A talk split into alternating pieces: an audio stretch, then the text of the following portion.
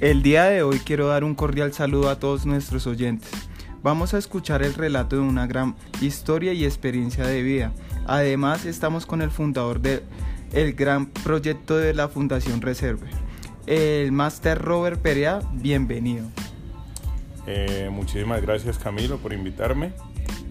Eh, un placer estar con ustedes y acompañarlos en este momento.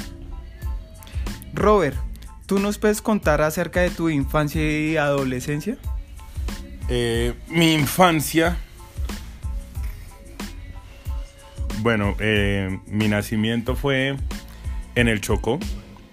Eh, a los tres meses fui traído a la ciudad de Bogotá.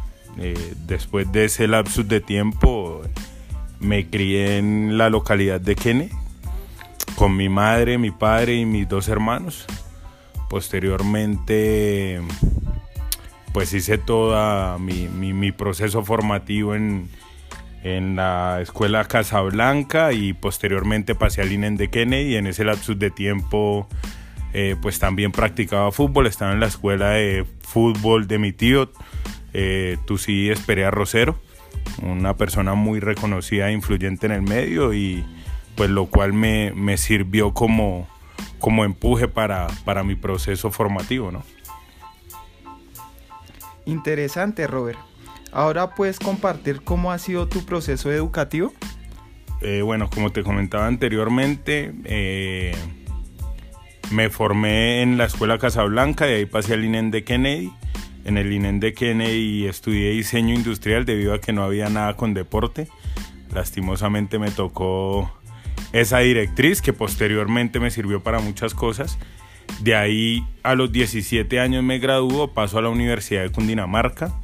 Eh, dentro de los ires y devenires, eh, dejo la universidad un lapsus de tiempo por dedicarme a jugar fútbol profesional, eh, que lo pude hacer en Panamá porque aquí tuve algunas vicisitudes.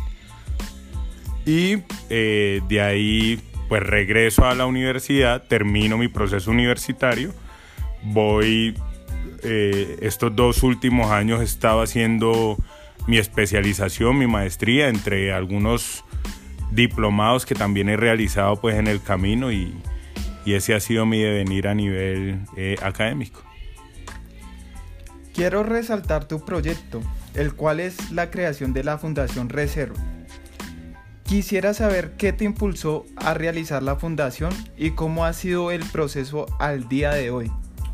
Eh, bueno, uno de los impulsos que, que mayor eh, tuve fue en el exterior, después de haber venido a dirigir fútbol profesional en Venezuela.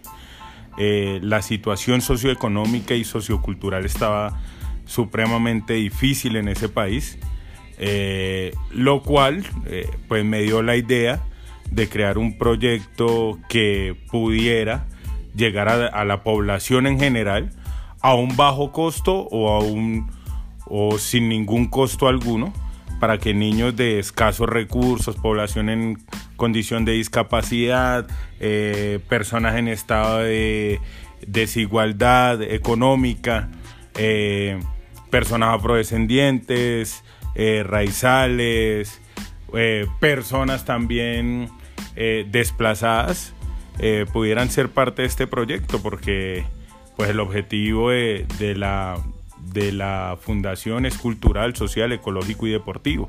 Entonces esa es una de las vertientes que más me influyó eh, por la vivencia que tuve en, en, el país vecino. ¿Cuáles han sido los resultados y el impacto en la comunidad de Bosa?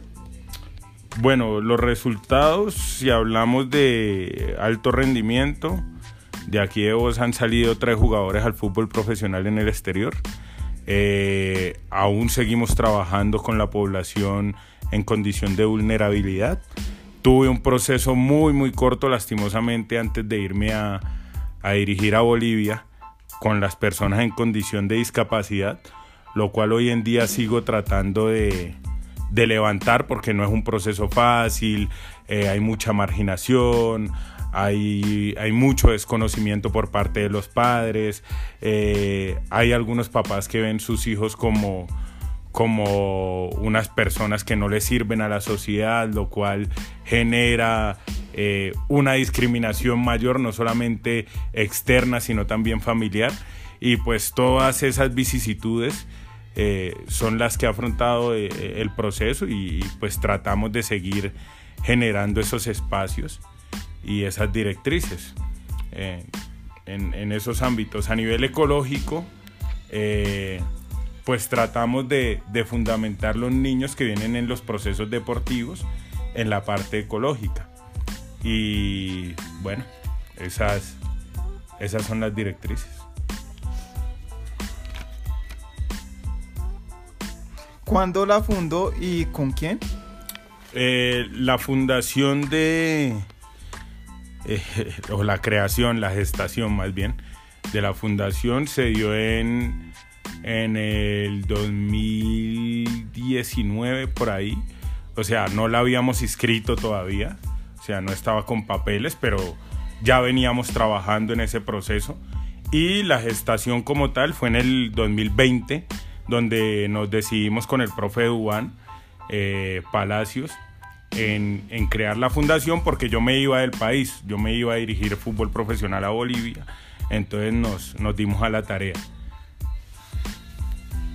Al día de hoy, ¿qué alternativas ha generado la fundación?